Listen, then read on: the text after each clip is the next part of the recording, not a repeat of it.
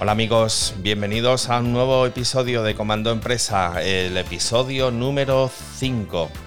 En el podcast donde tratamos el mundo de la empresa, compartimos nuestras ideas, puntos de vista para aquellas personas que quieran seguir adelante con sus proyectos e iniciativas en el entorno de la empresa.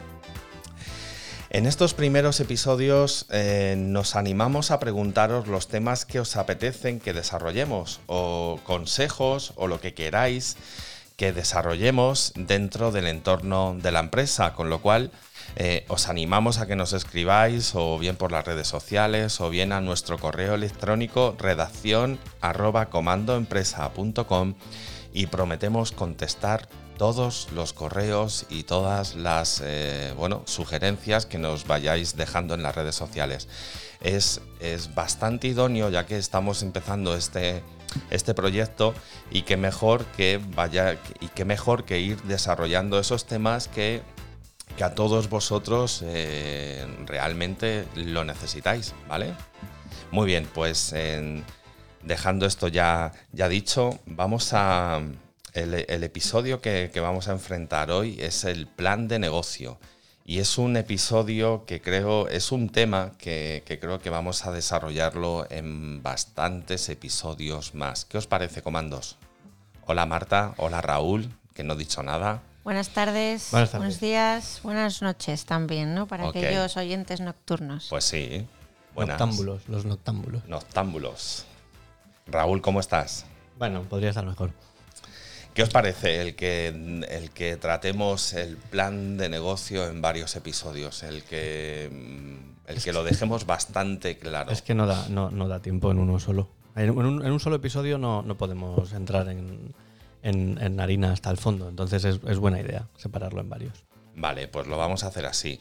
En, en, este tema, en este plan de lo que es el plan de negocio, me voy a dejar eh, llevar por, por mis dos compañeros Marta ha estado trabajando en estos días y ha ido desgranando el, tema en una serie de, puntos, ¿vale? ¿Es así, Marta? Sí, así es. Así que para el próximo episodio vamos a tratar los dos primeros puntos. Que, ¿Cuáles son, Marta?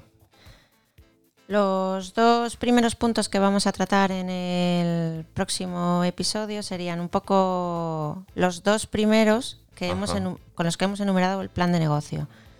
el primero sería definir la idea del negocio que queremos llevar a cabo y el segundo, definir el producto o servicio que vamos a ofrecer. Parecen ideas, bueno, sencillas, fáciles, pero realmente son complejas. Hay mucha chicha detrás, ¿no? Bastante. Muy bien, pues vamos a, mm, vamos a tratar el episodio de hoy con una introducción a los planes de negocio que ha desarrollado Marta y luego vamos a ir em, tocando todas nuestras secciones. ¿Ok? Muy bien. ¿Te parece, Raúl? Sí, vamos allá. Vamos allá. Muy bien, pues arrancamos. ¿Y cómo se arranca un plan de negocio? Pues definiéndolo, ¿no? Que quizás es empezar la casa por los cimientos, ¿no? ¿Cómo se define un, plan de negocio, plan de empresa? Un plan de empresa es un documento en el cual, de forma ordenada y lógica, quedan recogidos todos los aspectos más relevantes de tu idea, negocio, actividad profesional, etcétera, todo aquello que queramos montar. No hay un modelo de plan de negocio único, pero sí que es importante que tenga el, formato que tenga no deja de recoger, no perdón, no deje de recoger aspectos tan importantes como los objetivos, medios con los que habrá que contar y unas estimaciones económicas financieras a unos tres años vista. Wow. ¿Para, qué, sirve? ¿Para, qué, sirve este plan, de, negocio? de negocio? Bueno, la utilidad principal es que este documento sea la carta de presentación de tu idea. Es decir, que lo lea quien lo lea entienda lo mismo, como si tú mismo te lo estuvieses contando en persona, contando a ti mismo.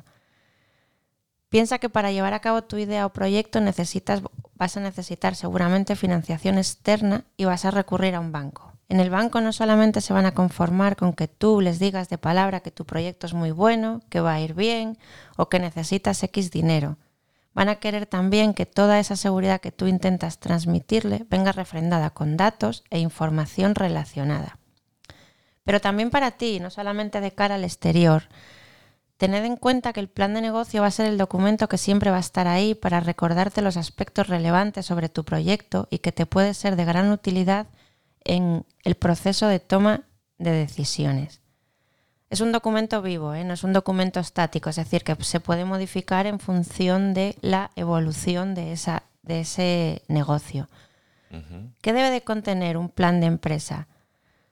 Partimos de la base de que el plan de empresa o plan de negocio no es un documento donde intentamos convencer a todo el mundo de que nuestra idea es buena, buenísima, de que va a ser la bomba, de que va a aportar capital a ese proyecto, es lo más lógico, porque no hay nada en el mercado mejor que lo que nosotros podemos ofrecer.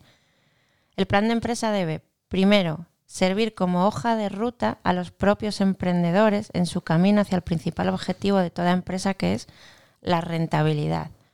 Yo siempre les digo a mis alumnos, cuando les doy clase, que una empresa es una entidad con ánimo de lucro, no es una, no es una ONG, es decir, una empresa debe ser rentable y si no hay que cambiar de empresa. Para alcanzar ese objetivo debemos recordar un difícil, recorrer un difícil camino donde encontraremos una gran cantidad de obstáculos. Esos obstáculos debemos de tener eh, determinadas situaciones cómo afrontarlas y trazar las bases y estrategias que nos permitan realizar ese recorrido de la manera más adecuada. Lo primero que debemos tener en cuenta en nuestro documento es un plan estratégico del sector y el tipo de cliente al que va orientado nuestros productos o servicios, y deben prestar atención a la competencia que existe en ese mercado. Debe contener también el plan de desarrollo de esos productos o servicios que vamos a ofrecer y compararlos con los de la competencia, destacando esos elementos diferenciadores o innovadores que nos permitirán destacar sobre ellos.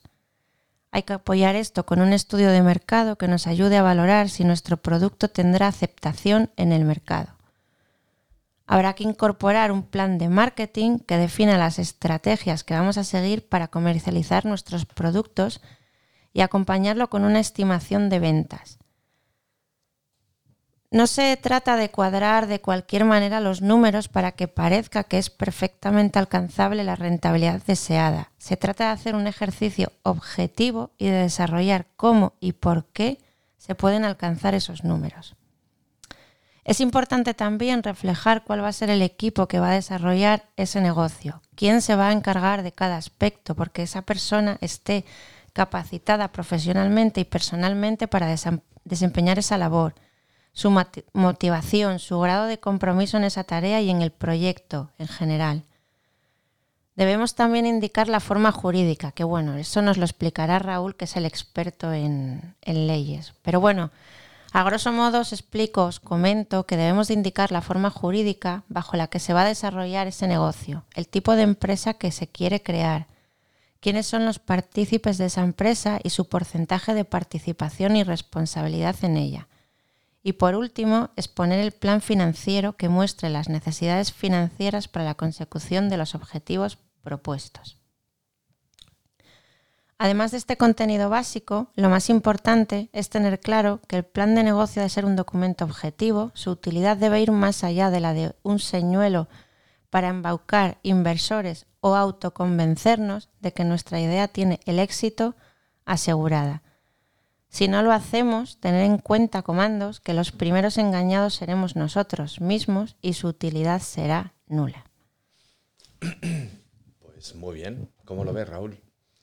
Bien, sí, la verdad es que la, estructura, el guion es ese. ¿no? A mí me mm, siempre digo que mm, al, nivel que nos movemos los dos en la calle, normalmente que ya sabéis que es el mío favorito, eh, es imprescindible tener un plan de negocio, pero tampoco hay que pasarse, porque hay mucha gente que hasta que no tiene el tiene la parálisis por la parálisis por análisis creo que se llama, ¿no? Que hasta que no está perfecto el plan, bueno, el plan tiene que eh, contener pues bueno, lo básico, pero tampoco hay que obcecarse, es decir, eh, no, no, hace falta eh, tenerlo todo absolutamente desarrollado, poco a poco, como tú bien dices, pues puedes ir bueno, pues mejorándolo, haciéndole aportaciones, poniendo cosas que luego quitas, etcétera, etcétera. Hay que mm, hacerlo, pero no obsesionarse con, hacerlo. al final muchos te dicen, bueno, ¿y yo, ¿y yo qué sé lo que voy a vender? Bueno, lo, lo, primero que tienes que saber es lo que te va a costar. porque ya solo con el coste muchas veces te das cuenta de que puedes vender lo que quieras que no va a funcionar, ¿no? Entonces, eh, la teoría yo creo que la, sabe todo el mundo, pero luego ponerle cascabel al gato es, es complicado. Bueno, yo, yo sobre todo lo que quiero plasmar con estas primeras ideas acerca de lo que es un plan de negocio es que nosotros cuando decidimos montar una determinada empresa, un determinado negocio, no se puede improvisar. Nunca. O sea, bajo un documento escrito podemos modificar. Por eso he comentado que un plan de empresa no es un documento estático, es un documento vivo, ¿no? Donde nosotros vamos a ir introduciendo, bueno, pues partimos de un determinado producto que es el que queremos ofrecer, de producto o servicio que es el que queremos ofrecer a la sociedad. Y bueno, pues poco a poco podemos ir haciéndole ciertas modificaciones, pues porque el producto a lo mejor no acaba de, no acaba de encajar, o simplemente porque cada vez que vamos observando los servicios y productos que ofrece la competencia, vemos que nuestro producto tiene que mejorar. Pero lo que no se puede hacer es improvisar. No, no, improvisar. Porque improvisar es casi sinónimo en estos casos de fracaso. Pues sí. Bueno, hay que tener cierta capacidad de improvisación, pero si desde, Pero para resolución de. Si lo fías todo a improvisación, te estrellas seguro. O sea, eso, No, no cabe la menor duda. Bueno, iremos viendo en los próximos episodios que hay que ir a nicho, que hay que hacer una buena segmentación, etc. Eh, vamos a tomar una pausa, si os parece, con los planes. Y ¿Qué te parece, Raúl? Si, eh, por cierto, Raúl, ¿has traído libro hoy? Sí, este, estoy cumpliendo con mi promesa de una forma totalmente sorpresiva. Ni yo mismo me conozco. Lo que pasa es que yo hoy estaba pensando una cosa, a ver qué os parece. Digo, digo, digo, a ver si me encuentro luego, luego a Raúl, porque quien dice un libro puede decir una aplicación, puede decir un programa de software. Sí, amenazo. Puede decir un gadget. Amenazo con, ampliar, con ampliar los recursos. Los recursos. Y ya quien habla del libro, pues un día te traigo un, te traigo un iPad, una tablet. Sí, sí, sí, sí, Bueno, pues así lo vamos probando, ¿no, Marta?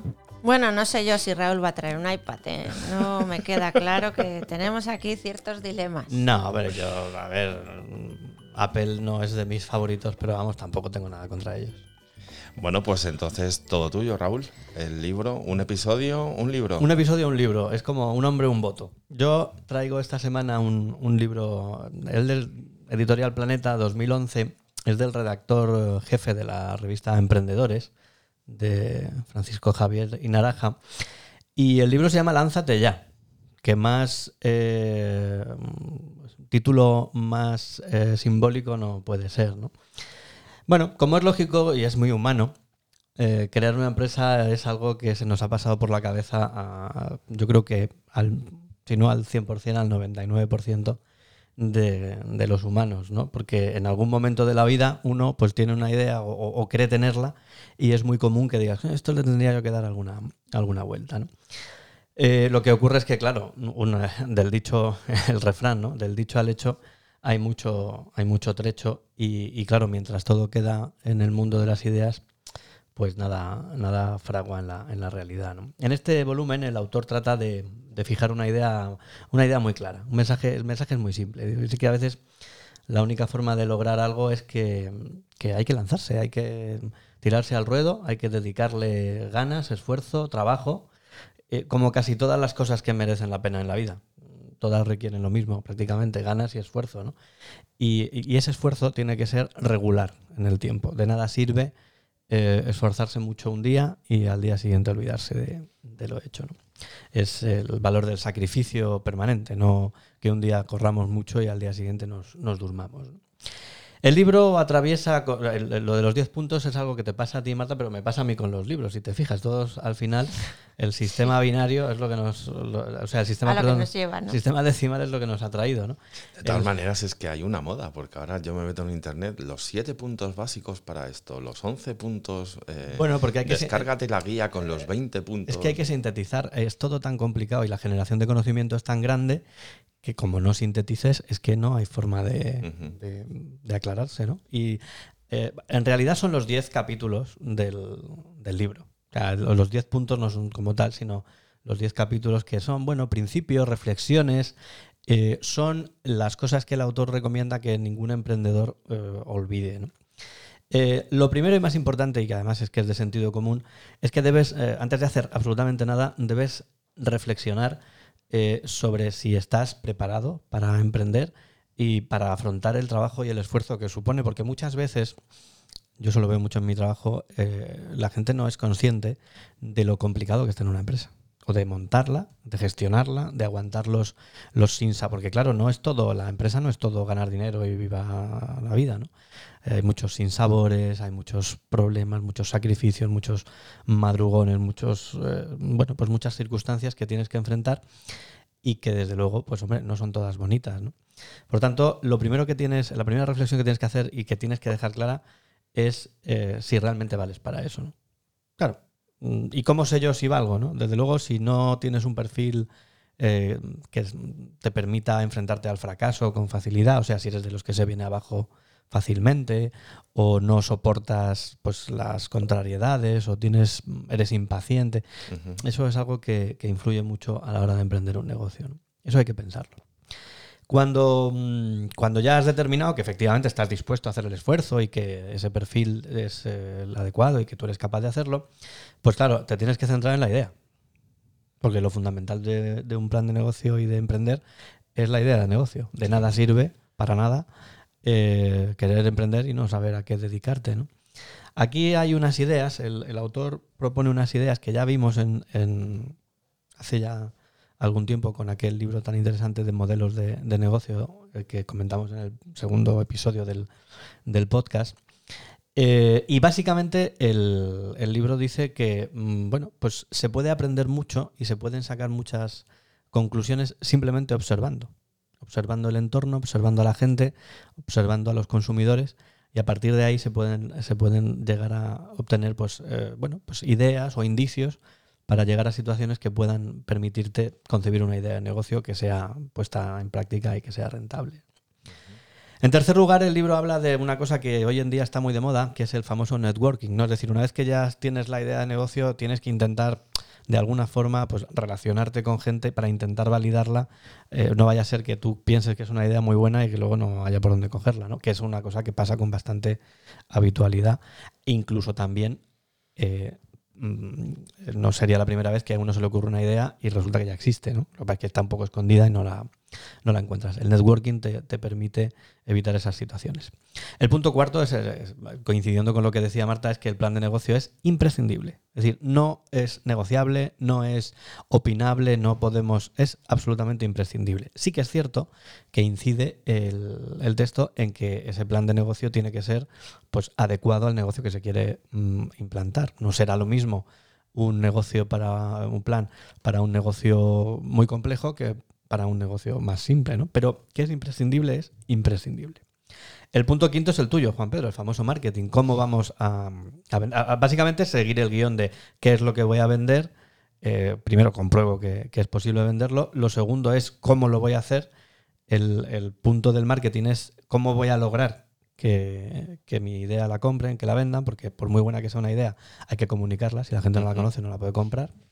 El punto sexto es el eh, plan económico financiero, es decir, cómo voy a pagar la fiesta. Eh, en relación con ese punto 6, el séptimo es la obtención de esa financiación, es decir, primero, cuánto necesito y en segundo lugar, cómo lo voy a lograr. Al punto 8 le llama el lado oscuro, el lado oscuro de la fuerza, que es la burocracia, el Estado, la Hacienda, la seguridad ¿Cómo era social. Esto de pon un abogado, ¿cómo era? Pon un abogado en tu vida. sí. Muy bien.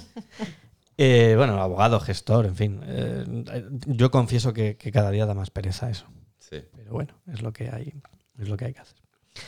Eh, y ya para terminar, el punto 9, y ya teniendo en cuenta en el momento histórico en el que estamos, pues que no puedes nunca olvidar la tecnología, no puedes obviar ese, ese proceso. También habla, evidentemente, de que hay unas determinadas intensidades, porque claro, no es lo mismo un proyecto de base tecnológica que otro que no necesite tanta, tanta, tanta intensidad. Y finalmente, el punto número 10, que también es una novedad con respecto a los libros del pasado, es eh, la gestión del estrés asociada al emprendimiento y la conciliación del emprendimiento con la vida privada. Porque claro, a lo mejor tú estás muy bien emprendiendo, pero tu mujer se divorcia de ti, o tu marido se va, o cosas de esas, los niños ya no te hablan, el perro no te quiere.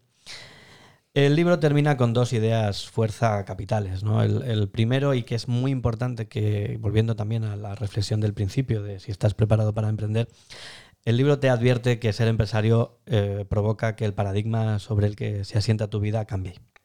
El empresario no es una persona normal en el sentido de que, bueno, pues la mayoría de la gente pues lo que tiene es una nómina y no entra en, en, en jeribeques de estos. El empresario eh, es otra cosa. El empresario no tiene esa misma vida que las personas asalariadas, que no es ni bueno ni malo, es simplemente diferente. Los problemas a los que se enfrentan son distintos y la forma de afrontar ese cambio o esa problemática pues eh, hace que tu punto de vista vital cambie. Y la segunda idea, que también está relacionada con esta, es que ser empresario es realmente una forma de vida, ¿no? que requiere unas capacidades que, que no tiene todo el mundo, porque tiene que saber sacrificarse, tiene que saber sufrir, tiene que saber levantarse cuando se cae, porque se va a caer seguro, o sea, no... Es una forma de vida. Sí, sí, sí. sí. Lo Te vas- comparto. es que te vas a estrellar seguro en algún momento y tienes que estar preparado para que eso pase. O sea, el negocio en el que no hay ningún problema nunca, pues solo existen los manuales de, de, mm, eh, la- los manuales de gestión empresarial.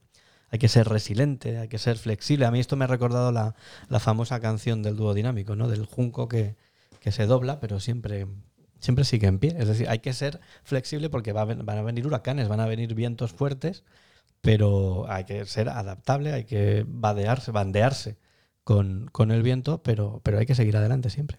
Sí, como una pequeña hormiguita, ¿no? Trabajando día a día, hora a hora.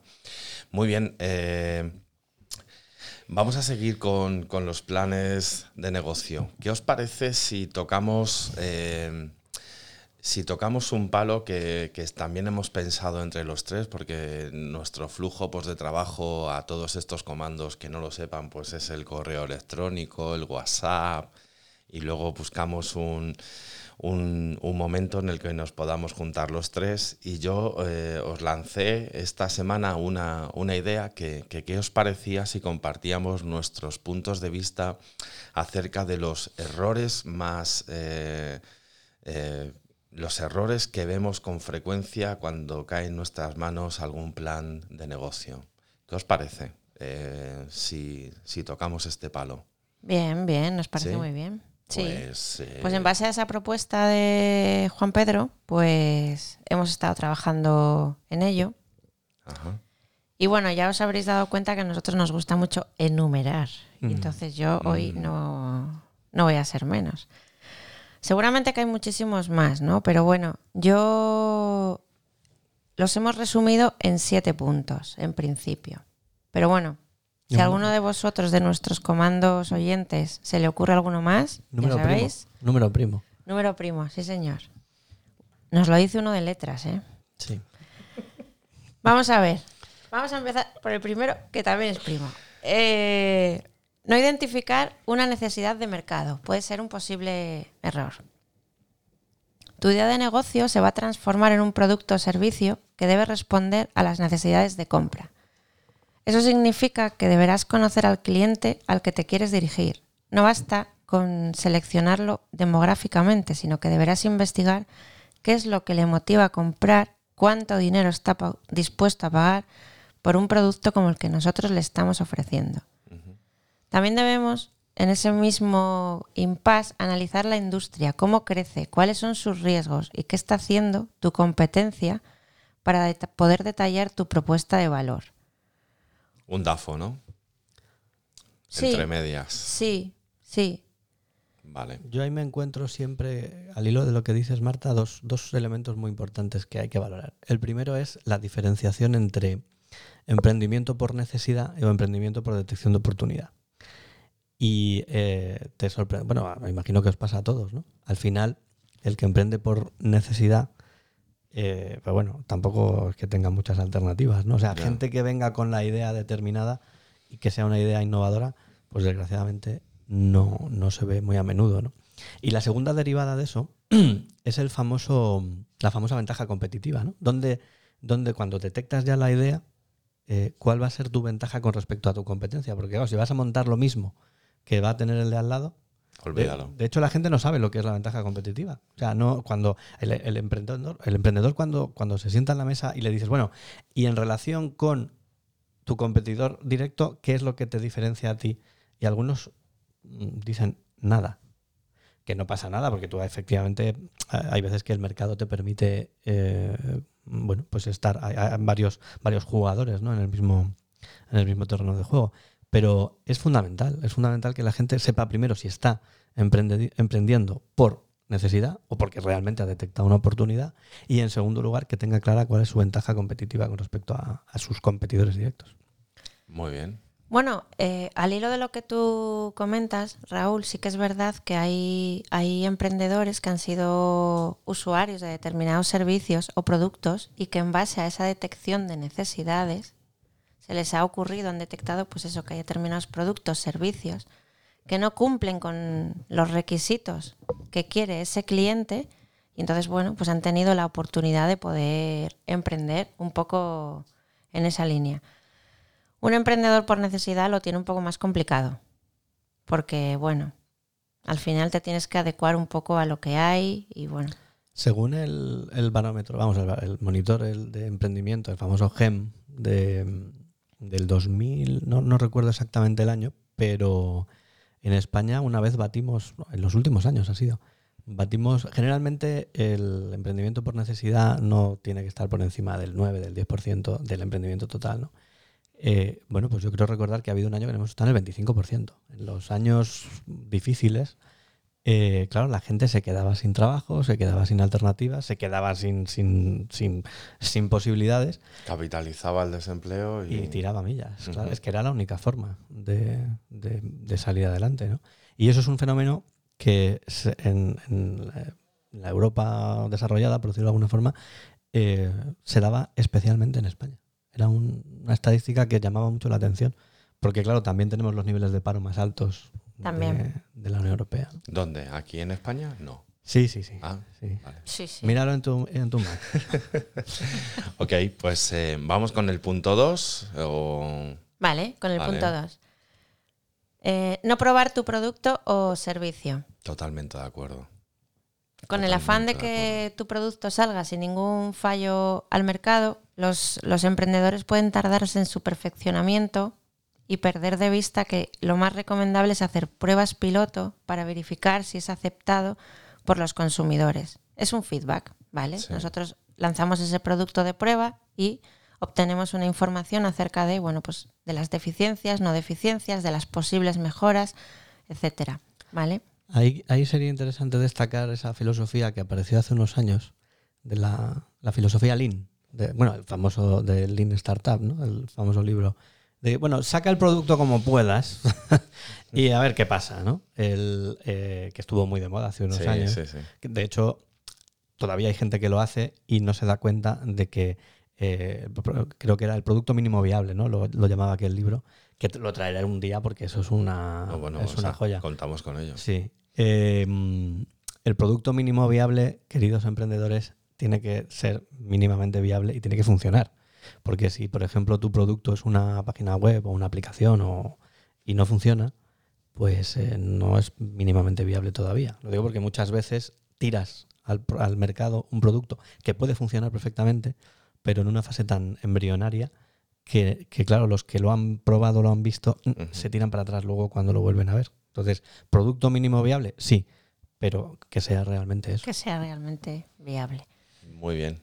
Testar el producto antes. Sí. ¿Vale? También testar los de la competencia. También, ¿no? Fundamental. Fundamental. Sí, porque es que si no, no sabes dónde estás. Claro. Muy bien. Vale, pues vamos con otro punto. Vale. Otro punto sería darle un valor incorrecto a tu producto o servicio.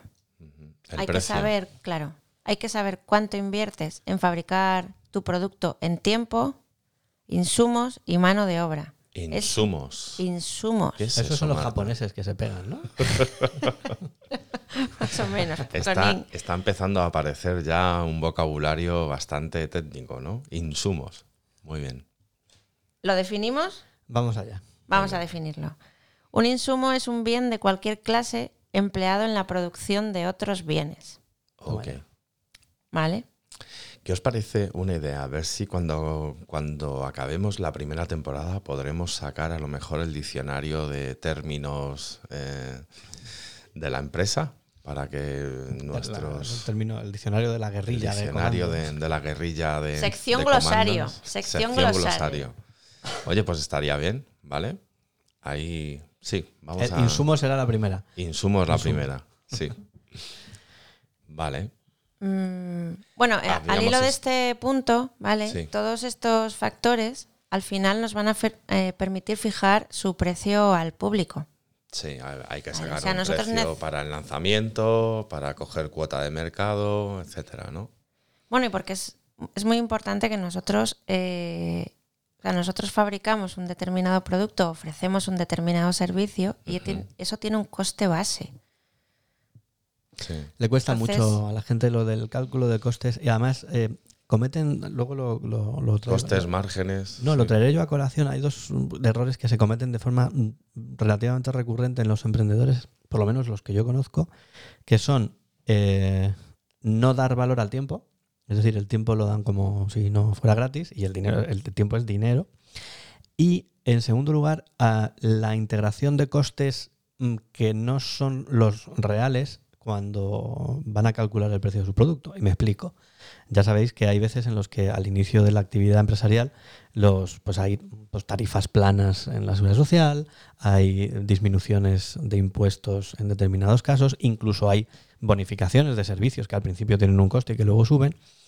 Y el coste del producto se calcula en el inicio incluyendo esos costes y no los que van a tener lugar después. Es decir, tú no puedes tener, eh, no puedes calcular el coste del producto en base a lo que te va a costar a ti fabricarlo o hacerlo, el servicio, en el primer año, con unos costes que no van a ser los que luego se van a producir, porque te va a pasar una cosa, y es que vas a, vas a tener la soga al cuello en cuanto tú tengas que empezar a asumir los costes reales de tu actividad. Entonces, eh, como tip, cuando vayas a calcular el coste de tu servicio o de producto y tienes una tarifa plana de seguridad social, en el coste hora de tu, de tu factor trabajo, no incluyas el coste de la tarifa plana, incluye el coste de tu cuota de seguridad social real. Claro. Porque es que si no, el año que viene, cuando ya tengas que incluirla en, en de verdad, ¿qué va a pasar? No te van a cuadrar las cuentas. Marta no está de acuerdo. Bueno, los inicios son duros, porque no puedo incluir un coste de tarifa plana es cierto que no, no es que no sea realista, es realista en ese momento. Claro, Se supone que en un periodo, mm, pues a lo mejor de 6, 8, 12 meses, ¿vale? Mi empresa puede alcanzar el 10% de la velocidad de crucero que se le espera a cualquier negocio y entonces ya podré incluir. ¿Y qué tiene que ver eso con el coste? Del... No, no son. No, no, si yo me refiero, vamos a ver. Cuando tú... Si yo tengo una, si yo por ejemplo me doy de alta como autónomo y mi tarifa es mi primera vez, mi tarifa plana es de 60 euros esa hora, porque voy a tener que incluir 300, que es la cuota mínima de gente que lleva porque la año y medio. que pagar al, año siguiente. Bueno, pues al año siguiente recalculo mis gastos. vamos a ver, ahí porque tendré más ingresos y a lo mejor menos gastos no, pero ¿qué tiene que ver los ingresos con los costes? Vamos a ver. Si yo estoy hablando a la hora de determinar. Los costes son gastos. Ingresos menos gastos. No, no, no. Vamos a ver. No, si tú... no, entiéndeme lo que te quiero decir. Tú vas a calcular el precio unidad de tu producto. Sí.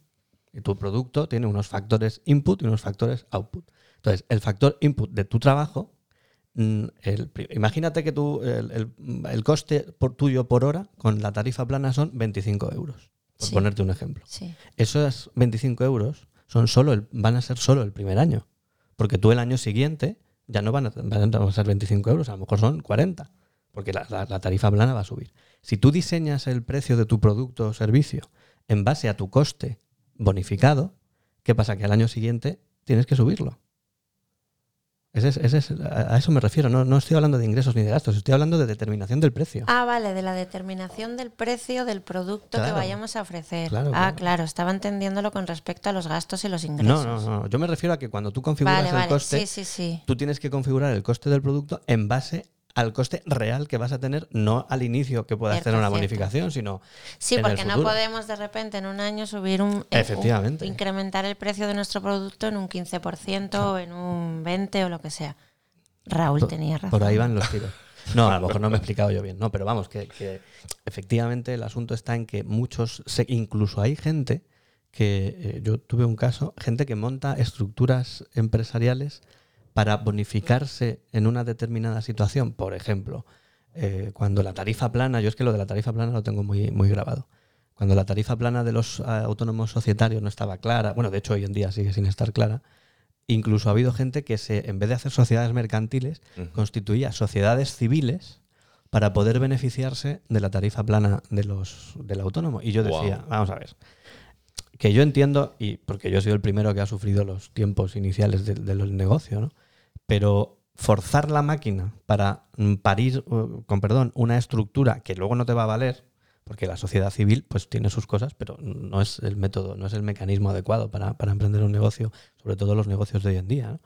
Eh, solo porque durante 18 meses vas a tener una tarifa plana, que sí, que yo sé que cuesta mucho gastarse el dinero, yo, yo soy el primero que no le gusta, pero eso es un planteamiento demasiado cortoplacista, porque desgraciadamente el- la conversión de la estructura en- en- luego en una sociedad es posible que te cueste más de lo que te has ahorrado. Entonces, hay que pensar eh, un poco más allá de mañana y de, y de los costes. Que sí, que yo sé que la diferencia entre 60 euros y 300 es mucha. Pero es que a lo mejor luego, cuando te toca adaptarte, te gastas tres veces más de lo que te has ahorrado. Claro. Sí, sí, eso es verdad, eso es verdad. Bueno, estamos de acuerdo en ese punto, ¿no? Sí, estamos Vamos de a acuerdo. ver si hay algún, algún error más frecuente. Yo de aquí no me voy sin discutir, ¿eh? que quede No, claro. no, o sea, si ya Hemos estoy- empezado a calentar Sí, motores. sí, Sí, estoy sí. viendo como, como el horno va, va cogiendo temperatura.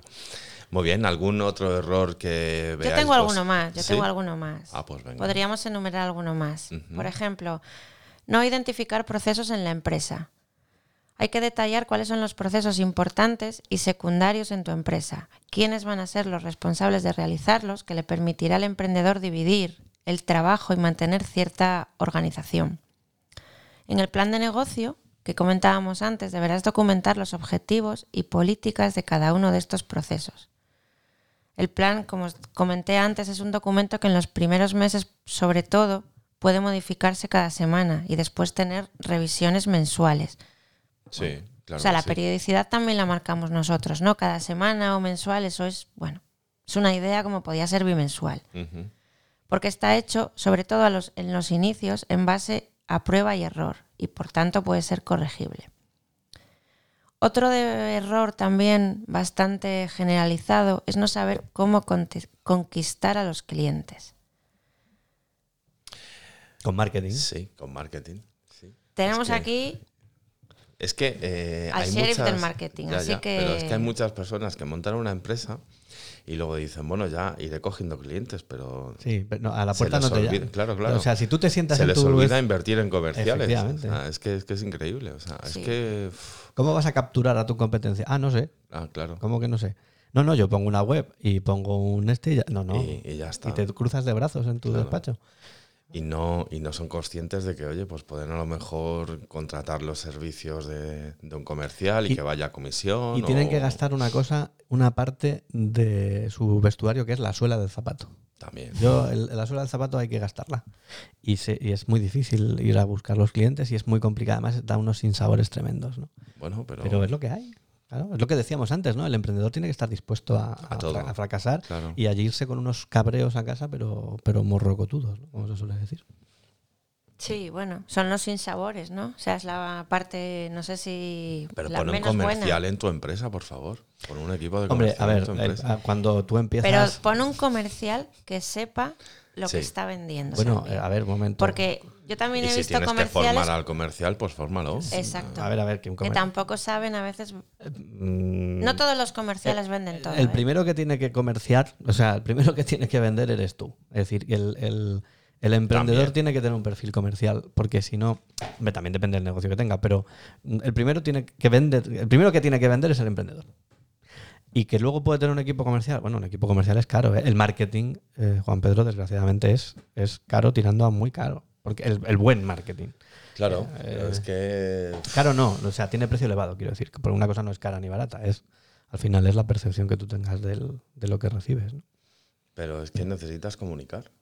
Estábamos viendo en el episodio anterior que era la comunicación empresarial y, y cuando estás montando un proyecto, cuando estás montando un negocio, necesitas, sí, el primero que tiene que vender eres tú, pero no puedes hacerlo todo tú, no puedes abarcar todo tú. Al final vas a tener que empezar a delegar y a lo mejor dices, oye, pues eh, yo soy, ¿en qué soy bueno, bueno, bueno? Pues me voy a centrar un poco más en eso, aunque, aunque no pierdas la supervisión sobre todo, pero en algunos campos, pues oye, a lo mejor en los aspectos jurídicos, pues oye, pues puedes contar con la colaboración de algún de alguna gestoría y a lo mejor en el equipo comercial, pues a lo mejor te conviene el que vayas formando a lo mejor a alguna persona y que, y que esa persona pues vaya filtrando los correos, vaya enviando a bases pues de, pues de datos, eh, campañas de, de email marketing y luego pues vaya vaya intentando eh,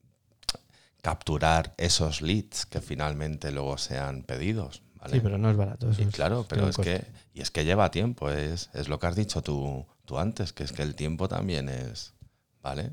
Es monetizable todo, Sí, sí, el tiempo es dinero. claro. El tiempo No, es el- pero incluso el, el tiempo del emprendedor.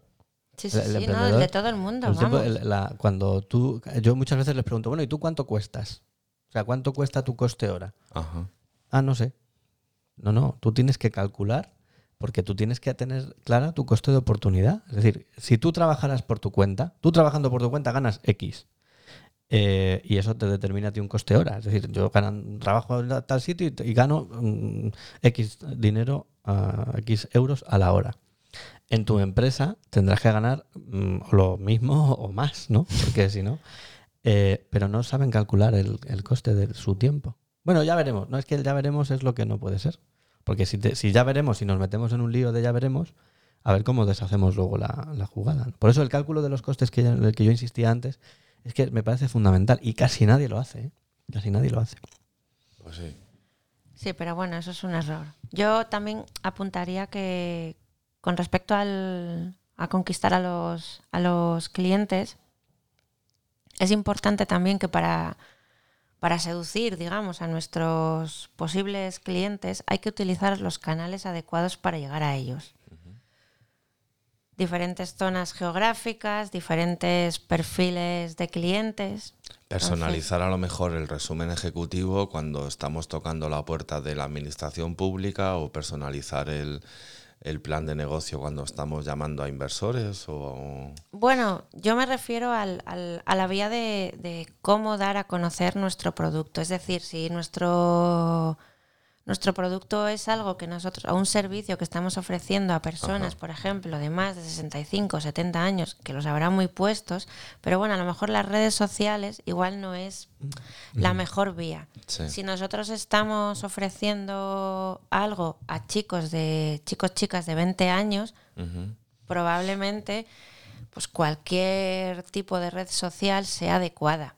Entonces, eso es lo que yo quizás Ah, vale, planteo vale. como canal de canal, ¿eh? comunicación. Vale, vale. Acertar. Yo desde mi, poca, mi poco conocimiento en marketing, pero bueno, sí que es verdad que es como lo que comentábamos el otro día, un poco relacionado con el tema de la comunicación, no solamente el canal, sino también la forma de comunicarse. ¿no? O sea, no sé, yo qué sé, todo, to- todo, toda comunicación que nosotros queramos ofrecer tiene que adecuarse al público que la está recibiendo. Por ejemplo, en los coles, en los coles vienen policías a dar diferentes charlas, no es lo mismo a, a niños de 4, 14, 16, no es, lo- no es el mismo vocabulario que utilizan para que un niño de 4 años entienda algo De la misma manera que un niño de 14. No, Claro, no, no- no tienen la misma capacidad. Entonces, ese canal es importante. Vale, discúlpame porque te había entendido mal. O sea, creía que era el cómo presentar los planes de negocio ante No. posibles inversores o ante un banco Eso o el- ante el- los business El angels. pitch, o- pitch elevator, ¿no? Que, lo- Exacto. que te meten en el ascensor. A ver, cuénteme usted cómo que. Y tienes dos minutos para contarle al tío el, el plan Sí. de negocio, que yo creo que ni te está escuchando ni sabe nada. Pero bueno, está- en Estados Unidos por lo visto está muy de moda. ¿eh? O Yo tengo a un compañero que trabajamos juntos y es un fiera porque tiene a todos los alumnos practicando el pitch elevator. O sea, y es muy ¿Ah, bien. sí? sí, sí, eh, Antonio. Sí, eh, creo que tú le conoces también, Marta. Sí, sí, sí, sí, le conozco, Y sí. Es un fiera, es un número uno, porque luego recibo el feedback de, de los alumnos en donde estoy yo dando clases y nos, o sea, les hace les hace aprender muchísimo con, con bastante práctica, ¿no? Sí. Muy bien. ¿Y alguno, Bueno, algún otro, aspecto más? o- otro más que me gustaría también destacar es no hacer proyecciones eh, financieras. Un poco al hilo de lo que comentaba, comentaba Raúl. Emprender no siempre es de color rosa, sino que habrá momentos de crisis donde el empresario se planteará pues la típica frase de o renovarse o, o morir. Bueno, a este, eh, perdona, eh, a este hilo lo que, lo que habíais comentado antes, que es más difícil mantenerse que a lo mejor eh, empezar un negocio, ¿no? Que a lo mejor la etapa más fuerte viene, viene después, la, la gestión, el mantenimiento, ¿no? Sí, como en la puesta en marcha estás tan. tienes tanta ilusión y tienes tantas ganas y, y- y te, y estás menos cansado y tienes, El abrir todos los días, ah, etcétera. tienes menos desgaste acumulado, Eh, pues suples un poco la falta de medios con eso. Pero claro, eso en el tiempo no se sostiene. O sea, uno- no siempre estás ilusionado y siempre estás a los cuatro o cinco meses de, de abrir el negocio, aparte que estás cansado ya de- del trabajo diario, ya no puedes sustituir sacrificio por ilusión. Y, y las proyecciones financieras también son, al principio todo es posible. Luego te vas dando con la realidad y te das cuenta de que donde tenías siete son cinco y donde en cuanto a ingresos y donde tenías puesto en el plan de negocio cuatro de coste son ocho.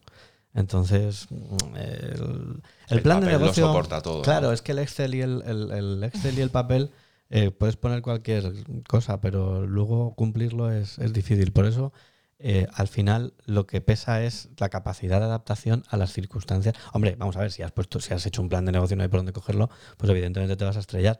Pero eh, incluso aunque sea bueno y esté bien calculado, la realidad es muy perniciosa. Y no, no siempre. No siempre te vas a, a enfrentar a escen- eh, aparte de que una cosa es lo que tú has escrito y luego otra cosa es el comportamiento de la gente. Eh, pues, Ya. no La es respuesta. La respuesta, claro. El, el, eh, como decíamos esta mañana, el engagement, ¿no? Que ahora está tan de moda. O sea, claro, es que tú puedes pensar que lo que estás haciendo es maravilloso y, y, bueno, pues eh, seguramente estará muy bien, pero, pero hay más competidores, hay más, hay una situación distinta. eh, todo, la- la re- el laboratorio de la realidad es muy complejo. Muy bien. Lo que ocurre es que cuando, cuando un negocio no funciona, hay que ser también, tener la capacidad de ser autocrítico, ¿no? Y saber qué es lo que estoy haciendo mal. O sea, si algo no está funcionando, es que entonces no podemos empezar pensando, lo estoy haciendo todo bien. Si algo no funciona, algo estoy haciendo mal. Bueno, hay negocios que por lo que sea no pueden funcionar y que, bueno, no se trata de cambiar nada, sino que son negocios que son, bueno, pues hay que cerrarlos, ¿no? Muchísimos ejemplos. Y luego generalmente yo hay un pequeño matiz ahí que te daría, es que hay muchos emprendedores que tienden, no todos por supuesto, pero tienden a pensar que el que está equivocado es el consumidor. Y dice que, y te acaban diciendo que es que la gente, que la gente es la leche, la gente es la leche, pero pero tú tienes también que hacer una, lo que tú dices, la autocrítica, ¿no? Es decir, ¿por qué, por qué he llegado yo a esta situación? ¿Por qué resulta que yo abro un negocio de hostelería, por ponerte un ejemplo, y, y empieza muy bien y aquello se empieza a deshinchar? Bueno, pues porque la gente, primero, que hay negocios que no logran un- una fidelización absoluta y total y siempre, porque a la gente le gusta cambiar, le gusta... Y segundo, que tú tienes que evolucionar con tu mercado. O sea, no si haces siempre lo mismo, pues los resultados no se van a mantener en el tiempo, porque la gente se aburre, la gente Claro. necesita cambio. ¿Por qué pensáis que los que los centros comerciales, por ejemplo, pues cambian los, la ubicación de las cosas? Pues porque eso introduce novedades. O los mm, restaurantes cambian la carta, pues porque claro, si siempre hacen lo mismo, aunque esté muy bueno. Si es que el problema no es que tengas un producto bueno, es que la gente tiene necesidad de cambiar y de, y de, y de tener sorpresas y cosas nuevas. Claro, pues al hilo de eso, es otro de los errores que también hemos de- detectado, pues eso, no tener aliados, tampoco no subcontratar servicios, es decir, un emprendedor es un emprendedor, no es Superman, no podemos hacerlo todo, ¿vale?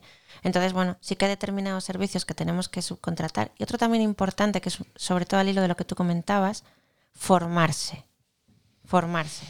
Pues en un restaurante formarse acerca de qué es lo que se está demandando a lo mejor en el mercado, acerca de platos nuevos. No sé, estar un poco al día. o Un no aprendizaje continuo. ¿qué es constante, esto? O sea, exacto, claro. exacto. Es verdad que los inicios, bueno, pues, pues quizás si nos dedicamos al 150% al, a poner en marcha nuestro negocio no tendremos en ese momento mucha capacidad de formarnos. Pero bueno, es un objetivo a largo medio plazo o a medio largo, no sé. Y, no, lo, y no dormirse en los laureles. No, no, no te duermas. O sea, al final eh, el negocio lo pones en marcha, funciona, facturas, mm, tal. Eh, no te conformes. Y efectivamente. O sea, no tienes que permanecer hambriento porque si no, Mm, o sea, si no cambias nada y te vuelves conformista, al final el, mercado se va a buscar otra. Pero, pero es que es ley de vida, quiero decir que no es malo, es, así. El, nuestro sistema eh, funciona en, base a las necesidades que tienen los consumidores que, cambian a lo largo. Y, y, bien hecho que está, ¿no? Cambian a lo largo del tiempo y una cosa un día está de moda y al día siguiente deja de, deja de estar. Eh, los negocios, los, eh, las cadenas de restauración, estas que van en modo franquicia, eh, pues los famosos Foster, los Beefs, tal, pues cambian muchas veces de presentaciones, de platos, del espectáculo que te hacen al hacerte la comida, porque son los primeros que saben que como no mm, cambian las cosas de vez en cuando, pues la gente deja de ir, deja de ir porque busca alternativas nuevas. Busca otra experiencia. Claro, que en el fondo son experiencias. Claro. Sí. Para atraer a nuevos clientes también. Claro. Hay que fidelizar a los que están y atraer nuevos. Y es que muchas veces... Y a los que están entretenerles con contenido nuevo. Claro, pero muchas veces por buscar clientes nuevos le, le das la espalda a, los, a, los, a los que tienes tú. Si cambias un plato que, te, que, tiene mucha aceptación, a lo mejor viene gente nueva buscando esa cosa nueva que has hecho, pero al que estaba allí lo has fastidiado. Yo tengo una tristeza porque suelo ir a un restaurante que me gusta mucho, tienen un plato muy especial, pero es que solamente es de temporada y cuando se acaba la temporada, pues yo me quedo con ganas de más y tengo que esperar hasta el próximo año. Bueno, pero eso no es bueno. culpa, suya. pues siempre me quedo con ganas de ponerle una hoja de reclamaciones. Es broma, ¿eh? bueno, muy bien, Marta. Eh, no sé si, si tenéis algún algún error más frecuente que podamos comunicar o bueno, como vamos a estar trabajando este tema principal en tres, cuatro episodios, pues los vamos desgranando. Yo creo que para, para empezar va bien. Pero ya que tengo aquí a mi izquierda a, un profesional, eh, pues a un profesional jurídico, quiero decir, ¿qué tal si para empezar también este tema, este primer episodio, si nos das unas pinceladas sobre los aspectos jurídicos, a tener en cuenta en, base a un, a un plan de negocio. ¿Cómo lo ves? Pues eh, es muy fácil, porque en el fondo es todo sentido común. Al final lo que tienes que aplicar es el sentido común. La, puesta en marcha de una empresa pues te va a aparejar, como bien ha dicho Marta antes, decisiones que son fundamentales y que hay que tomar en un orden establecido. ¿no? Y esas eh, decisiones, una de ellas, pues tiene que ver con los trámites legales, la famosa burocracia, lo que decía nuestro autor antes del lado oscuro, ¿no? Pues el lado oscuro de la fuerza, eh, desgraciadamente en nuestro país, es todavía eh, muy grande, muy, muy proceloso, muy, muy incómodo, ¿no? Incluso a veces se torna desesperante, porque yo creo que al empresario habría que ponerle las cosas lo más fácil posible dentro de, de un esquema de legalidad, lo que no puede ser es que, que, que todos sean problemas. Desde una perspectiva estrictamente legal hay cosas que no se pueden pasar por alto. ¿no? Entonces, en todo plan de negocio que se precie, aparte de los aspectos que antes habéis citado, eh, pues los aspectos financieros que son fundamentales, o la idea de negocio, que sin, la, sin ella no hay nada que hacer. ¿no?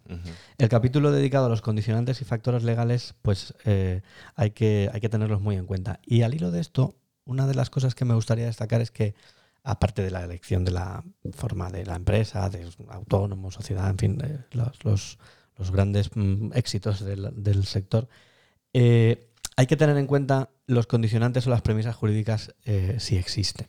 Y me voy a explicar. Mm, si vamos a montar un bar, pues una ferretería o una peluquería, eh, pues condicionantes legales como tal no hay, porque es una actividad que se puede prestar en condiciones de legalidad sin ningún problema.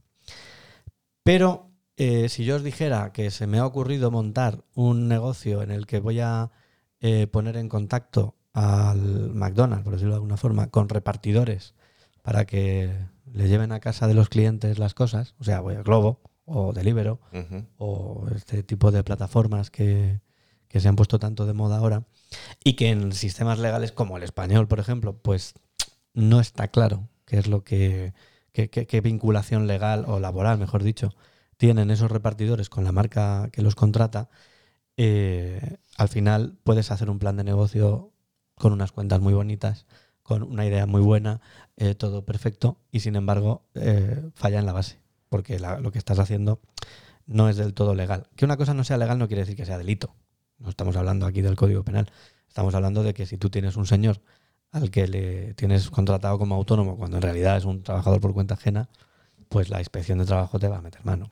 Te va a crujir. sí. Claro. eh, tú- a- otro ejemplo, por ejemplo, es el famoso, hace ya tiempo que están fuera de la circulación, lo- Factú, por ejemplo, que era una eh, cooperativa en la que no hacía, o lo que vendían era que no hacía falta darse de alta en autónomos, Anda, mira qué bien. claro, para, eh, bueno, pues para facturar como freelance. Claro, al final cuando tú tuerces la norma tanto, mm, pues te acaban, te- te- se acaba tor- en lo- otro otros negocios que tienen condicionantes legales graves, los famosos eh, Cabify o Uber, ¿no? que dependen de una concesión administrativa, que como no está toda, totalmente regulada, pues hay sitios donde opinan una cosa, en Madrid opinan una cosa, en Barcelona otra, en Valencia, en Londres, bueno, hay sitios donde Uber se ha retirado, ¿no? Sí. Entonces, esos condicionantes legales conviene siempre que no, que no los olvidemos. Yo recuerdo un caso que se nos planteó a nosotros en el despacho hace tiempo con respecto a bueno, pues la contratación de unos profesores a domicilio que, que tenían el mismo problema. Es decir, es que al final eran autónomos, eh, falsos, Falsos autónomos. autónomos. Entonces, bueno, eh, las cosas al final acaban, aunque empiecen bien y aunque la cosa empiece funcionando, cuando algo se tuerce, pues eh, todo, todo acaba saliendo a la luz. Entonces, bueno, pues eh, importante en cuanto a parte del condicionante, como hemos dicho, jurídico, si es que existe, es elegir la forma jurídica que tiene que tener la empresa. Esa forma jurídica que además Marta en el primer capítulo lo, lo explicó muy bien y muy, muy detalladamente. Eh, dependiendo de la actividad a ejercer, pues eh, habrá que elegir una forma u otra. Eh, en aquellos casos en los que haya normativa, por ejemplo, en la que nos obliga a tener una determinada forma jurídica, eh, incluso hay administraciones que, si vamos a tener que trabajar con ella, pues muchas veces nos exigen ciertas formas jurídicas para eh, o bien trabajar con ellos o acceder a determinadas ayudas o subvenciones, que a mí ya os adelanto que no es que sean eh, maravillosas nunca, ni, ni, ni uno puede pensar en que va a montar un negocio y le van a dar una subvención. Pensando en subvenciones, ¿no? Nada, eso es- en España está muy de moda, pero, pero hay que huir de, de eso. ¿no? El número de promotores es fundamental, es decir, no es lo mismo si, si la empresa la voy a empezar yo y va a ser una empresa de pequeño tamaño, pues a lo mejor ser autónomo es la mejor elección, pero claro, si la vamos a montar entre cuatro, pues Ya. ya no puede ser autónomo. ¿no? Lo ideal es montar una, una sociedad mercantil, aunque si eres tú solo también puedes montar una sociedad unipersonal, si es necesario. ¿no? Hay, que, yo quiero romper aquí una lanza en cuanto a eso que se dice de la limitación de la responsabilidad, porque a mí la experiencia me enseña que eh, el hecho de tener la responsabilidad limitada solo y exclusivamente afecta a los que son socios capitalistas. Porque el administrador de la empresa eh, no va a ver limitada su responsabilidad como lo, como lo hace el socio. El administrador sí que puede llegar a incurrir en responsabilidad y en, y en tener alguna derivación si es que su gestión no ha sido, no ha sido correcta. Ah, bueno, derivado del número de promotores, las necesidades económicas del proyecto también pueden determinar eh, el tipo de sociedad o de vehículo que necesitas para iniciar el proyecto, porque claro, si nos ponemos economista, eh, en plan economista, lo más barato es montar una sociedad eh, civil, perdón, como comentaba antes. no hay que inscribirla en el registro, los autónomos, en fin, pero claro, es que una sociedad civil no es lo suficientemente flexible, ¿no? Por decirlo de alguna forma, cuando luego quieres eh, bueno, pues seguir adelante con el proyecto. ¿no? Y desde luego no lo es en absoluto para proteger el patrimonio de los, de los socios. ¿no? Eh, eh, al de los socios y la responsabilidad de los promotores, porque no es lo mismo una sociedad en la que el socio puede llegar a responder de las deudas sociales que aquellas en las que esa circunstancia no se da. También es fundamental eh, los aspectos fiscales. No tributa igual un autónomo que una sociedad, aunque también aquí hay que contar con la opinión de Hacienda porque muchas veces eliges una fórmula societaria para planificar o remansar un poco la- las rentas que obtienes y eso Hacienda no, no lo acepta. Es decir, un profesional, por ejemplo, que vehiculice su actividad a través de una sociedad mercantil y que, que en esa sociedad pues eh, remanse rentas eh, para planificar su declaración, pues eso Hacienda en cuanto te pille te la va a desmontar, ¿no? Y los ejemplos son... Y luego finalmente, pues claro, hay una cuestión que es muy importante y en este país se da mucho, que es la imagen ante los clientes. Hay muchos que te dicen, no, pues que yo no puedo ser autónomo, porque no puedo ir a mis clientes y decirle, bueno, pues yo creo que eso también es un poco relativo, ¿no? no también dependerá del sector, ¿no? Pero no, no, es que yo necesito una sociedad mercantil. Bueno, pues a ver, para los abogados mejor, porque te vamos a poder cobrar más, pero no siempre es tu solución. No, no siempre es lo que, lo que necesitas. Y luego ya para romper una lanza por todos mis compañeros y por toda esa gente que se dedica al lado oscuro, y como lo que parece ser que estáis de acuerdo con lo que yo he dicho antes. Marta sobre todo. No, en cuanto a lo que necesitas delegar, ¿no? En el que sabe. Ah, eh, claro, hoy en día eh, no sería descabellado decir que el sector de la asesoría, el sector legal, eh, ante la tremenda competencia que hay, eh, pues se ha mm, recortado dramáticamente sus honorarios. Entonces, lo que antes sí que podía comprometer, no, comprometer no, pero lo que antes podía tener una importancia de dinero, ¿no? De, bueno, ¿cómo voy a integrar yo un coste de asesoría, de abogado en mi plan de empresa?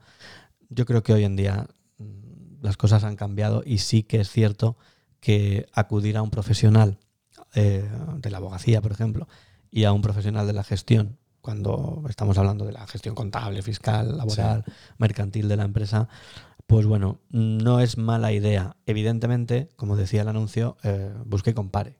Nada de quedarte con el primero que pillas y siempre tienes que intentar buscar referencias. Es decir, eh, bueno, este señor es abogado, es gestor, es economista, mm, puedo enterarme de lo que dicen sus clientes, puedo ver qué trazabilidad tienen sus servicios. Hoy en día con Internet eso es muy fácil, ¿no? Incluso os diría que en la mayoría de los casos de despachos medianos o pequeños, eh, los honorarios mm, por montar la empresa eh, prácticamente los bonifican, si no al 100%, muy, un porcentaje muy alto, cuando contratas con ellos el asesoramiento recurrente. ¿no? Es decir, pues, la famosa iguala, que todavía se lleva mucho, pues si tú me contratas la iguala, yo no te cobro por, por montarte la empresa. Los primeros pasos. Claro, entonces al final, pues eh, para para eso mm, hay que buscar, pero, pero ya digo que hay muchos ejemplos.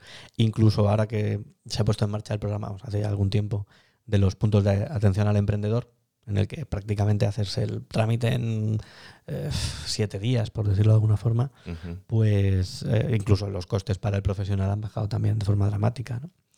Así que en definitiva, pues bueno, como veis, no estoy diciendo nada que no sea de puro y más claro sentido común. Muy bien, muy bien. Pues eh, llegado a este punto, no sé si, estáis echando de menos eh, alguna sección. Sí. ¿No, no queréis iros de viaje o no queréis regalar un viaje a alguien? Marta no, sé qué, Marta no sé qué ha dicho antes de que quería hacer no sé qué con. Tomando un café ha dicho algo, lo que pasa es que a mí se me ha olvidado. Pues que lo diga ya. Vamos a abrir la sección de a ver a quién enviamos hoy a qué empresas o a qué personas enviamos a la isla de Pascua. Era así, ¿no, Marta? Sí, sí, ¿nos acordáis? Sí, sí, sí, sí. Seguro que tú te acuerdas. Yo me acuerdo. Tú que eres nominado, ha tenido que seleccionar, ha ido tachando. Sí, incluso, incluso creo que creo que a Raúl le encantaba esto cuando estemos enviando a la, a la isla, de Pascua, sí, sí, sí. A ver. Muy bien, pues ¿quién quiere abrir este melón? Las damas primero. O sea, yo. Bueno, como nuestro podcast va todo relacionado con, el mundo empresa, yo voy a mandar esta semana a la isla de Pascua al coronavirus. Toma. ¿A todos? ¿Qué os parece? A todos. ¿Qué os parece? Bien. Pero bueno, no, por los afectados, o sea, yo claro, no, lo estamos Relacionando, yo lo he relacionado un poco con lo que está afectando a todo el sector empresarial sin, bueno, sin dejar a un lado las consecuencias propias de lo que está... A los laboratorios farmacéuticos que no tienen la vacuna o cómo lo quieres enfocar.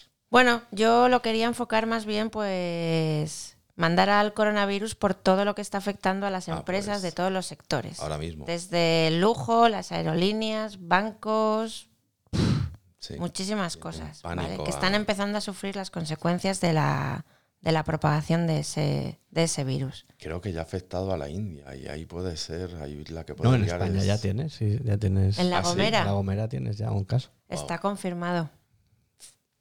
Bueno, pero a Pues- ver, si al final eh, eso, no sé, parece que fue en el 18, ¿no? O el 14 con la gripe española, aquella en la... El 14, ¿no? eh, Fue cuando la Primera Guerra Mundial. Sí, creo que fue. 1900. sí. Cuando la gripe española, bueno, lo que pasa es que había una guerra, entonces, mm, pues claro, no podía evaluarse bien el, eh, el impacto, pero eh, hay estadísticas que hablan de que el cacharrito este tan pequeño nos va a costar un dineral, pero un verdadero dineral. Eh, digo en cuanto a, a puntos de crecimiento en la economía mundial. Fue en 1918. 18. Bueno, Sí. pues en el 2020 lo mismo tenemos un, un problema con eso. Bueno, los mercados ya lo están, ya lo están descontando. Acusando, sí. Ujú. Sí, sí, sí. sí. Muy bien, pues coronavirus, te vas a la isla de Pascua. Buen viaje. Bueno, pues yo voy a mandar a otro que además eh, lo traigo un poco como ejemplo de que de- de- de- el ejecutivo agresivo estos que han- pues, se han puesto ahora de moda. En esta semana pasada, Ejecutivos agresivos, sí. yo no conozco ninguno. sí, bueno, como que no. Eh, vosotros imaginaros que os voy a hablar de un señor que cobra mm, mínimo 500.000 euros al año Uh, ¿vale? en una empresa pública. wow. Pública. Sí, pública. Una empresa Danos más pistas. Es una empresa pública que cotiza en bolsa. Es decir, es una empresa que es mixta, por decirlo de alguna forma. Pero vamos, que al presidente de la compañía lo nombra el gobierno.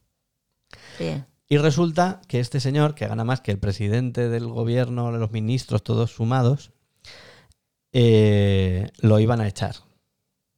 Y este señor se ha ido cinco minutos antes, de, o un minuto antes de que lo fueran a echar, y sin embargo ha tenido la desvergüenza de decir que no se va, que no le echan, sino que él dimite. Creo que ya le estoy poniendo imagen. Este señor, que es Jordi Sevilla, que fue Sí, ministro. que fue de- asesor con Zapatero, ¿no? No, fue ministro, fue ministro. Ah, vale. Este es el famoso, el que decía que, mm, que, que nada, que él le iba a explicar la Que economía. la economía se explicaba en una Eh, hora. En dos tardes, así. en dos Ah, tardes. Lo- do- Dos tardes. Eso, eso lo que vale. pone. ¿Estás de acuerdo, Marta, tú con eso? Totalmente de acuerdo. Ya me cuesta, ¿eh? ¿Con Ya qué- me cuesta, ¿Con qué, ¿eh? ¿con qué? Que no- ah, ¿Con qué estás de acuerdo? Con mandar a ese señor. ah, no, pensé que decías con lo de la economía. No, no. Ah, No, sí, pero es que no puede ser que alguien serio diga que le explica a otro economía en dos tardes. O sea, que no, si es que eso es de una, eso es de una soberbia intelectual eh, verdaderamente bestial. Un señor que gana medio millón, me da igual este que otro, un señor que gana medio millón de euros no se va del sitio. Si se va, vamos, si fuera yo, a mí me tenía que echar un pelotón de marines de ahí. Entonces, ah, por favor, mande usted a Jordi Sevilla pues billete al de ida. señor Jordi Sevilla, eh, buen viaje. Ok. ¿Y tú, Juanpe? ¿Hoy Pues no yo- tienes nominados? Sí, yo tengo nominados. Y a- además es una, es, no sé, a mí es otra historia. No sé qué me pasa a mí ulti- ul- últimamente con mis compras. Tú, Eh, y atención al cliente. Sí, pero es que últimamente yo es que lo voy bordando allá por donde voy. Pues resulta que Igual cuando- es una señal para gastar menos Sí, y ahorrar más. creo que voy a tener que contratar tus servicios, Marta. Te voy a pedir hora. Sí, está bien. Te haré Pues un hueco. Resulta que cuando acabamos la grabación de- del anterior episodio, pues eh, dije, bueno. eh, ¿Tú, qué pasa? Que cuando terminamos te Claro, da por ir a comprar. Me ¿no? da por ir a comprar. Vale, vale, no sé, me entra como un, un gustirrinín en el bolsillo y digo, Ya. yo tengo que, mm, tengo que cubrir esta, esta necesidad. Y oye, pues estaba caminando por una de las calles de, de Madrid, concretamente por la calle Goya. Y en la calle Goya hay muchas tiendas. Y eh, una de ellas es la FNAC. Y dije, anda, si yo de aquí soy socio. Y me metí adentro. Y fui a comprar un producto. Y cuando estaba en, esperando mi turno pues para pagar el producto, eh, le dije pues, pues finalmente a la persona que estaba en- atendiendo lo que es la caja, le dije, eh, perdona, pero soy socio, lo que pasa que nunca me, me habéis enviado la tarjeta, pero este verano, cuando estaba comprando otro producto aquí, pues un compañero tuyo pues me hizo una buena atención y me sugirió y me recomendó que me hiciese socio. Entonces estoy viendo que el precio de este producto tiene un 5% de descuento para los socios. Así que si quieres yo te doy eh, cualquier dato personal mío que puedas introducir en el sistema y sí, sí, encantado, cómo no. Eh, le di mi DNI, le di mi número de móvil, le di mis apellidos. El número de, di- de seguridad social. No, no, pero le di todo lo que me pedía y el- el- la persona me decía que no estaba.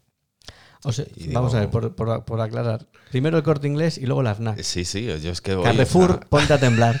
Ponte a temblar. Yo creo que tú eres más de tiendas de barrio, Juanpe. otro sponsor menos, o sea, Sí. pero es que no, no, y es que dije, pero bueno, pero si es que además le dije, yo cuando me compré este producto en verano, en, en el propio ticket aparecía un código de barras o aparecía una leyenda como que yo era socio.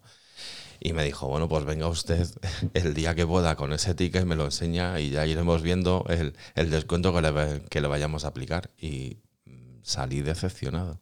Le dijiste, te vas a enterar. Sí, sí. Tanto Machine Learning, tanto ordenador, tanto Internet, tantas bases de datos. Pues te luego- vamos a mandar a la isla de Pascua, ¿no? ¿Pero a mí o a la FNAC? No, no, No, no, no, evidentemente. Eso es lo que tenías que haberle dicho. Así que a FNAC, concretamente el sitio de la FNAC de la calle Goya y a este cajero os vais a la isla de Pascua, porque me debéis un 5%. Muy bien, y ya hemos enviado a tres personas. ¿Qué os parece si eh, rescatamos nuestro lado más eh, placentero? ¿A quién enviamos a, a Hawái? Yo ¿Tenéis también alguno? sigo con empresas. Yo Ah. sigo con empresas. Ah, Voy a mandar a una que le encanta a mi compañero Raúl. No, Hombre. a Samsung, No, ¿no? Apple. Pero yo no tengo nada contra Apple, en serio. No, en serio. Sí. Ya, no, por no. eso coges todo, cualquier dispositivo Apple que no es tuyo. No, no.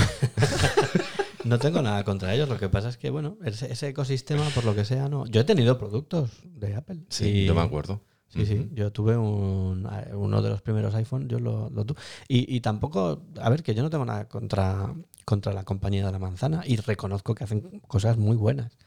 Lo que pasa es que también tenéis que tener en cuenta que en mi sector no se puede usar mucho porque los programas de gestión no suelen, no suelen correr en. Microsoft, tal vez. Sí, ahí es, es- esa es nuestra, el- el- digamos, el precio que tenemos que pagar. Bueno, pero tienes también relojes que son Apple y que van muy bien. Yo ya no llevo reloj. Ah, ¿no? No, yo desde que el, el- no, no, Ah, no. el bien. móvil ha sustituido muchos muchos gadgets, ¿no? Sí. Bueno, pero eh, es tu turno, así que ¿por qué vas a enviar a Apple a, a Hawái, Marta? Bueno, pues no sé.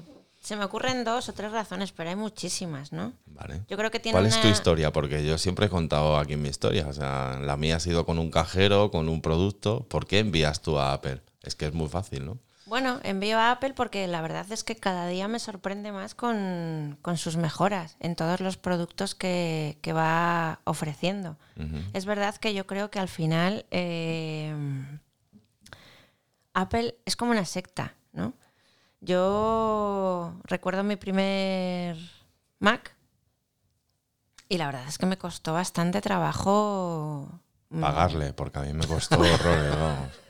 Bueno, no habla, bueno, eso también, eso también. Muchas horas de estas Madre muertas currando y tal, ¿no? Pero bueno, me costó trabajo adoptar- adaptarme a, a- a los programas que tiene. Al entorno, ¿no? Sí, a los programas que tiene y eso.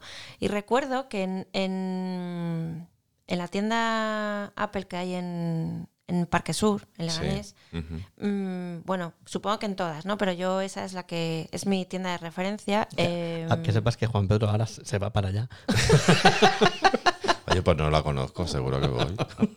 Yo te llevo, Juanfe, yo te Vale. llevo y te presento a alguno de aquellos que sí que conozco. Muy bien, me Bueno, voy a- me pues voy dan cursos, socio. dan cursos de pues para Ah, el sí, manejo. Sí, manejo de Sí. Para pote- Formación, creo.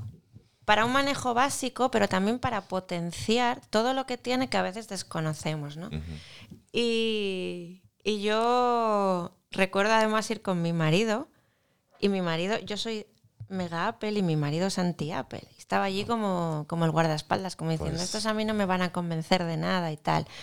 Y recuerdo que, que el, el chico que nos estaba dando el curso y eso, súper majo, eh, nos decía, sois una secta, sois una secta, pero en realidad es que yo creo que si te aficionas a, a este tipo de, de equipos, bueno, pues No, Es no una es que elección. tienen características absolutamente diferentes, No es- tienen una línea, tienen... No es que sean una secta, es que quieren serlo. De hecho, eh, ahí. yo Pues siempre- bienvenida a la vuelvo, secta vuelvo a hablar de mi libro. El, el que fue jefe de marketing de, de Apple al- en los inicios, eh, que publicó un libro que un día traeré, que es El arte de empezar. Eh, dice que la esencia del marketing no es generar, o sea, la- no- lo importante no es generar clientes, o tal, sino generar eh, seguidores, es decir, gente fanática, en el buen sentido de la palabra, Sí. no en el malo. Entonces, lo ha logrado porque fíjate que tú hablas, dices, son como una secta. Bueno, pues es que esa es la esencia del marketing de Apple. Es esa. No quieren clientes como podamos ser pues, de, de- de- pues, de Samsung. no, no, son Ujú. gente, mm, repito, en el buen sentido, fanática de la marca porque realmente eh, creen en, en lo que el producto les transmite. No es solo el producto. Pero hay muchas marcas, hay muchas marcas, no solamente de tecnología, hay muchas marcas que también crea verdaderos seguidores. sí, claro. Te pongo otra, Coca-Cola. Sí, o la casera. Bueno, si eres de la casera, eres de la casera. Yo si no bebo Coca-Cola, prefiero beber agua. Y pues yo si no tomo casera me voy del sitio. Sí, por eso te digo que hay la- los, los productos que han Entonces- logrado ser mm, gen- genéricos en el sentido de. Porque la casera es gaseosa. Pero, sí, pero una cosa es cierto, es cuando Apple saca un lanzamiento de un nuevo producto o, del- o de la renovación de un producto existente, como pueda ser un iPhone o un Apple Watch o lo que sea, hay gente que se tira toda la noche anterior esperando, haciendo cola, a- esperando a que abran para poder comprar. Bueno, pero gente mal de la cabeza hay en todas partes, hombre. No, pero o sea, son bastantes. ¿eh? Sí, pero yo no llego a ese extremo. Yo Quiero no sé qué diferencia hay entre tener el Apple Watch o, mm, eh, la- a las 4 de la mañana de un Ya, día ya. o a las 16 horas del día siguiente. Eh, si lo encuentro, lo, lo vamos a dejar en las notas del programa. Hay un documental buenísimo de la BBC que trata un poco el fenómeno Apple. Es un poco lo que estaba relatando Marta. Y creo que si, o sea, si, lo, si lo encuentro, sí que, sí que lo pongo en las notas del, del programa. Bueno, pues vamos a enviar a, a Apple a, a Hawái. Buen viaje.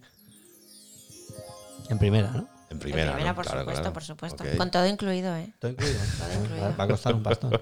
Bueno, será por dinero. Bueno, Bueno, pues yo tengo también una candidata para que luego digan que yo reparto a, a- a diestro y siniestro. Sí. Yo voy a mandar a Hawái a la vicepresidenta tercera del gobierno. madre mía, Raúl. Sí, sí, y ministra de Economía. Porque. ¿Qué te ha hecho? No, hombre, si es a Hawái es, es bueno, ¿no? Ah, bueno, es Ah, verdad. claro, que va a claro. Hawái. Ah, que envías a alguien del gobierno a Hawái. Sí, vale, vale. sí, Ok. sí. ¿A alguien del gobierno? Sí. Bueno, bueno, bueno. Uy, uy, uy. Estaba Sí. yo un poco perdida. Claro, claro. Eh, la vicepresidenta tercera del gobierno y ministra de Economía, Nadia Calviño, Ah. Eh, que es hija del infausto Calviño, el, aquel que era tan así, ¿no? De la televisión.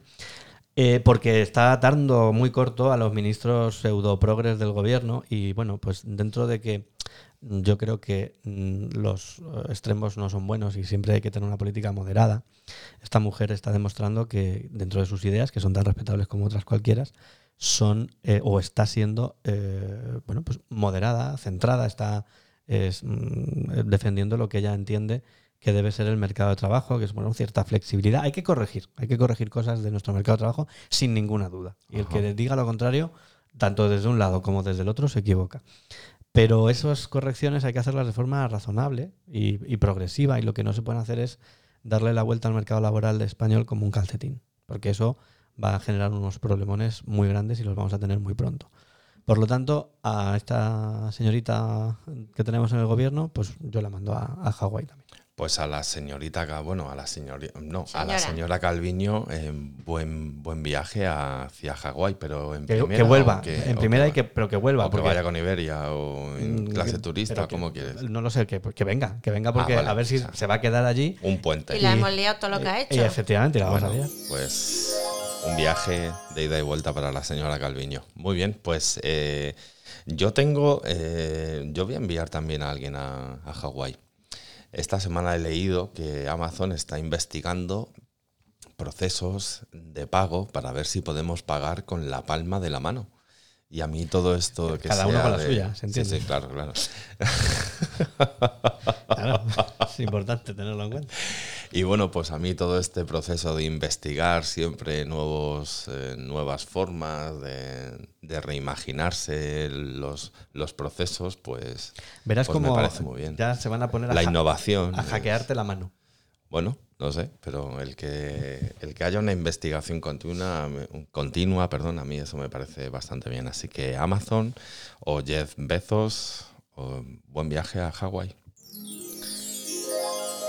A ese más le valdría que, le investigar sobre cómo no le, cómo no le hackean el, teléfono. Sí, también. Le ha salido caro la, bromita, le ha salido cara. Muy bien, pues eh, amigos, ¿cómo, ¿cómo, estáis? Yo creo que podríamos dejarlo aquí. Llevamos una hora y veinte de, programa, ¿vale? Entonces, eh, hemos abierto un tema bastante importante y que lo vamos a ir desgranando en los siguientes episodios, que es el plan de negocio.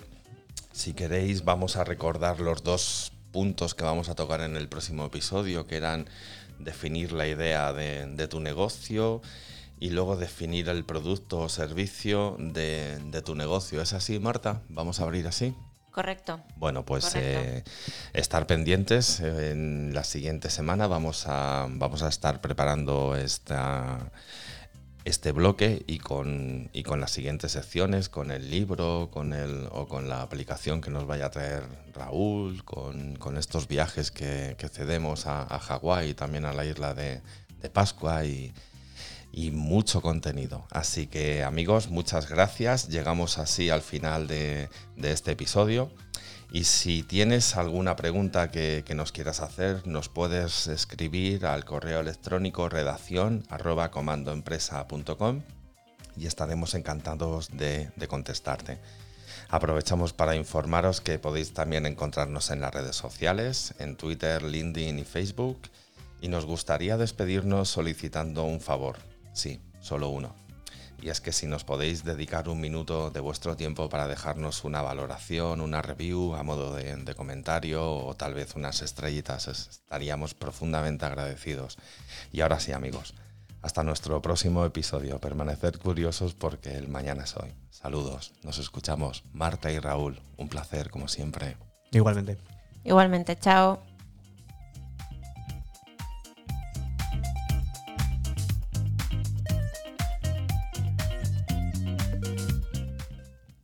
En el episodio de hoy se han utilizado los temas Aurea Carmina, George Collin, Glitter Blast, todos ellos del autor Kevin MacLeod y descargados del sitio web incompetech.filmmusic.io.